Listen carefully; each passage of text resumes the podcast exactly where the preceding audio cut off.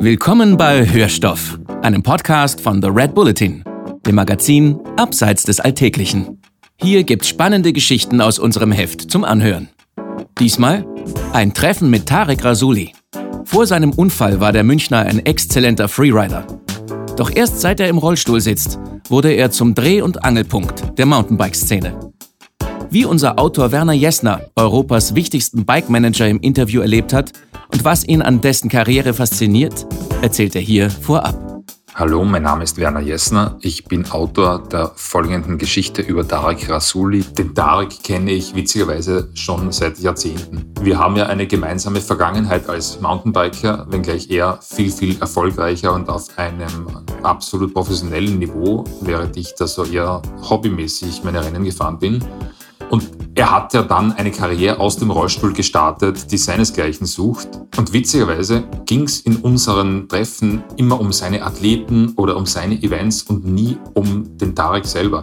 Und so hat es wahrscheinlich 25 Jahre, würde ich schätzen, gedauert, bis wir uns zum ersten Mal gegenüber gesessen sind mit einem Diktaphon zwischen uns und es ging um ihn, um den Tarek. Und das ist die Geschichte, die dabei entstanden ist.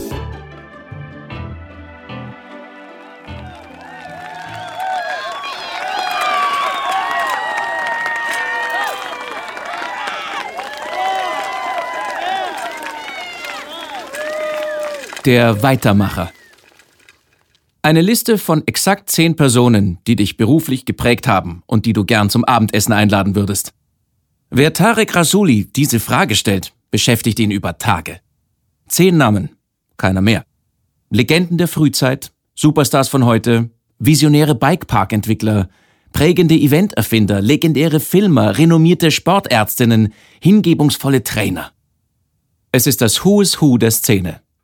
Wirklich nur zehn Namen? Der 46-Jährige streicht und ergänzt, doch die Liste bleibt viel zu lang. Wer wissen will, warum dieser Mann so gut vernetzt ist, muss mitkommen auf eine kleine Zeitreise um die Jahrtausendwende.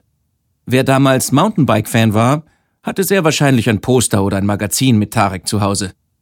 Der Münchner war der einzige Europäer unter den legendären Froh-Riders, dem ersten Profi-Freeride-Team des Kultherstellers Rocky Mountain. Diese rare Pflanze hatte seine Wurzeln in einer BMX-Karriere und einer als Fotomodel. Tarek zierte in seiner Karriere eine zweistellige Zahl an Covern internationaler Bike-Magazine. Er sah gut aus und konnte verdammt gut fahren. Eine seltene Kombination, vor allem in Europa. So startete er nach dem Abi eine Karriere, die er selbst managte. Ich war meine eigene globale One-Man-Show. Manager, Pressesprecher, Trainer und mehr. Ich war überarbeitet, aber oft untertrainiert. Manchmal war mein Training das Fotoshooting selbst. Aber es funktionierte. Sein Geld verdiente er auch mit Shows und BMX-Rennen. Und dann das. 1999 wurde ich auf meiner Heimbahn nur Vizemeister. Im Ziel habe ich geweint, weil ich so enttäuscht war, erinnert er sich. Tarek war da immerhin schon 24 Jahre alt. Er stellte das BMX in die Ecke, konzentrierte sich voll aufs Mountainbike. Aber nicht auf Rennen, sondern auf Videoproduktionen. Mit immer actionreicheren Clips wuchs er in die Freeride-Szene rein, die sich ausgehend vom kanadischen British Columbia gerade etablierte. Das Medium jener Tage war die VHS-Kassette. Die Kultreihe hieß Cranked. Dort fuhren die Götter. Dank seiner Professionalität, aber auch seinem Style arbeitete sich Tarek bis zu den Froh-Riders nach oben. Seine Sponsoren inszenierten ihn als Sunnyboy mit Models, Party und Glamour. Selbst wenn es hinter den Kulissen nicht immer so glitzerte. Aber wen kümmerte das schon? Nach meinem ersten Auftritt in Cranked musste ich reihenweise Autogramme geben.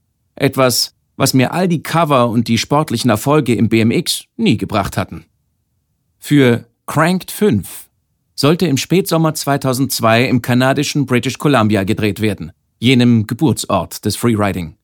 Ein neuer Berg, große Verwirrung bezüglich der Drehgenehmigungen, alles sehr konfus. Als die Rider endlich mit dem Lift im Bike-Ressort Sun Peaks rauffahren durften, um die Stelle anzuschauen, an der sie drehen wollten, sagte Tarek, What a beautiful view from a wheelchair. Er hatte eigentlich Chairlift gemeint. Also Sessellift. Und doch war der Satz beinahe prophetisch. Was die wenigsten wissen, Tareks Halbbruder, der im österreichischen Kärnten lebt, sitzt seit einem Kletterunfall im Rollstuhl.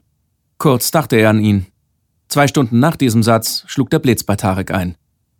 Der Landehügel war unterdimensioniert, er zu hoch gesprungen. In mehreren Metern Höhe warf er das Bike weg. Bei der Landung auf den Beinen gab der oberste Lendenwirbel auf. Sofort waren bestialische Schmerzen da, Taubheit und die Vermutung, dass die Bike-Karriere unwiderruflich zu Ende war. Wenn Tarek Rasuli von jener Zeit spricht, in der er den Grundstein zu allem Weiteren legte, beginnt er noch im Krankenhaus in Kanada. Der freundliche 150-Kilo-Pfleger mit der Piepsstimme, dann das Dreibettzimmer in der Reha in Murnau, wo sich der eine Nachbar gar nicht und der andere nur einen Arm bewegen konnte, was diesem immerhin das Kettenrauchen ermöglichte. Tarek lag fröhlich dazwischen.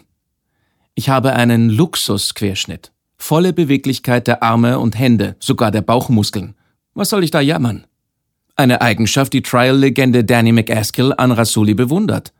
Ich habe Tarek noch nie, niemals über seinen Zustand klagen gehört. In seinem Inneren sieht es bisweilen freilich anders aus. Natürlich habe ich Schmerzen, jeden Tag. Aber andere sind viel schlechter dran, sagt Tarek. Man würde seine Schmerzen nicht ahnen, genau wie man vergisst, dass der charismatische Mann mit den vielen Ideen im Rollstuhl sitzt, wenn man länger mit ihm zu tun hat. Seine Zuversicht und sein Anpackergeist sind es auch, die ihn schnell in Kontakt mit Gleichgesinnten bringen, etwa mit den Machern der Wings for Life Stiftung, die sich für die Heilung von Querschnittslähmung einsetzt. Als Stiftungsbotschafter spricht Tarek seit über 15 Jahren anderen Betroffenen Mut zu, ihr Schicksal in die Hand zu nehmen. Nach der intensiven Reha-Phase machte Tarek da weiter, wo er vor dem Unfall aufgehört hatte. Er jammerte nicht, sondern managte sich selber, genau wie er es immer getan hatte. Nutzte seine Kontakte. Er schaute beim Magazin Bike rein und kam mit dem Auftrag für eine ständige Szenekolumne raus. Schließlich die Anfrage, ob er sich zutrauen würde, ein Event zu organisieren.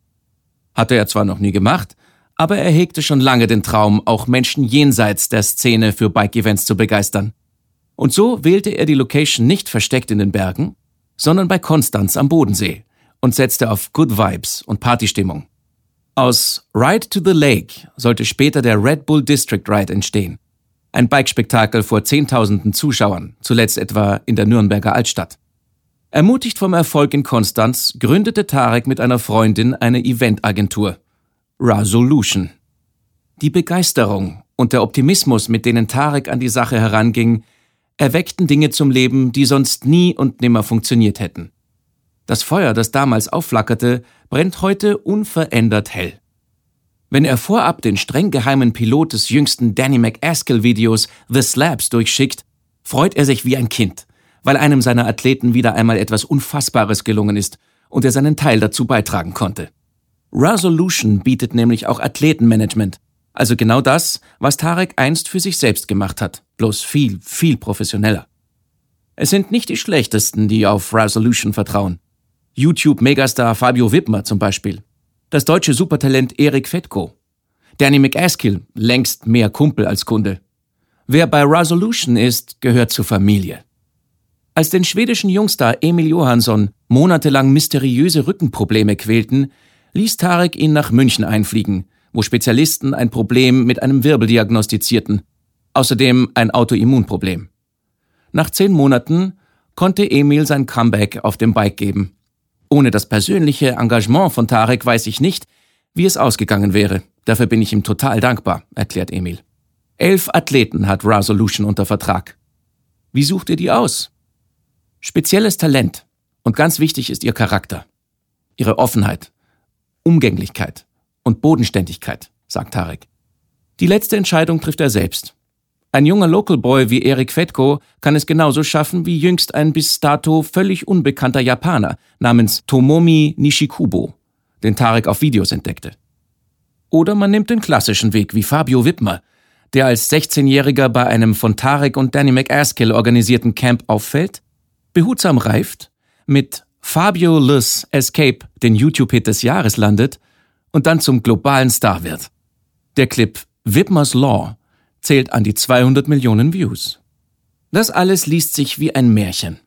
Fest steht, die Freeride-Szene wäre nicht so professionell und präsentabel, würde nicht Tarek mit seiner Crew die Standards hochschrauben. Vorbei sind die Zeiten, in denen Poster von Mountainbikern nur in den Zimmern der Freaks hingen. Typen wie McAskill oder Whitmer kennt heute jedes Kind. Auch dass Events umso viel sicherer geworden sind, bei gleichzeitig immer ärgeren Stunts, ist ein Verdienst von nicht nur, aber auch Tarek Rasuli. Wenn er vom Rollstuhl aus befindet, dass eine Landung breiter gemacht werden soll, wer würde da widersprechen? Oder dass es eine Kameraposition gibt, die die Action der Kids besser einfängt. Oder tausend Details, die nur jemand kennt, der dem Sport seit fast drei Jahrzehnten so viel gegeben hat. Und warum gibt es im Großraum München nur drei Pump-Tracks, aber hunderte Fußballplätze? fragt Tarek provokant, und man ahnt, womit er sich die nächsten Jahre beschäftigen wird. Das einzig unlösbare Problem bleibt jenes mit den zehn wichtigsten Menschen seiner Karriere. Typen mit einem dermaßen festgewobenen Beziehungsnetz kann man kaum in ein so enges Korsett zwängen. Sie brauchen Events, um dort alle zu treffen. Wie passend, dass Tarek Rasuli diese Events veranstaltet. Dieser Mann ist goldrichtig, da wo er ist. Hast du dir jemals überlegt, wo du heute ohne den Unfall wärst, wollen wir wissen. Vermutlich wäre ich viel zu lang bloß Rider geblieben und hätte einiges versäumt, sagt er. Wenn er da so sitzt, beim Red Bull Rampage in Utah, dem Red Bull District Ride in Nürnberg oder einem kleinen Event irgendwo, wenn die Jungs draußen sind und fahren, wenn alles läuft, dann fällt ihm manchmal der Satz ein, den er einst zwei Stunden vor dem großen Crash gesagt hat. What a beautiful view from a wheelchair.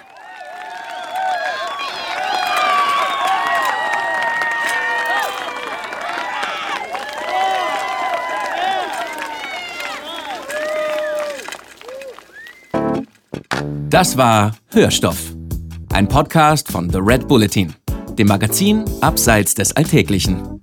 Mehr davon findest du überall, wo es Podcasts gibt, auf www.redbulletin.com und natürlich in unserem Magazin. Hat dir unser Podcast gefallen? Dann freuen wir uns über deine Bewertung. Und noch mehr, wenn du uns weiterempfehlst.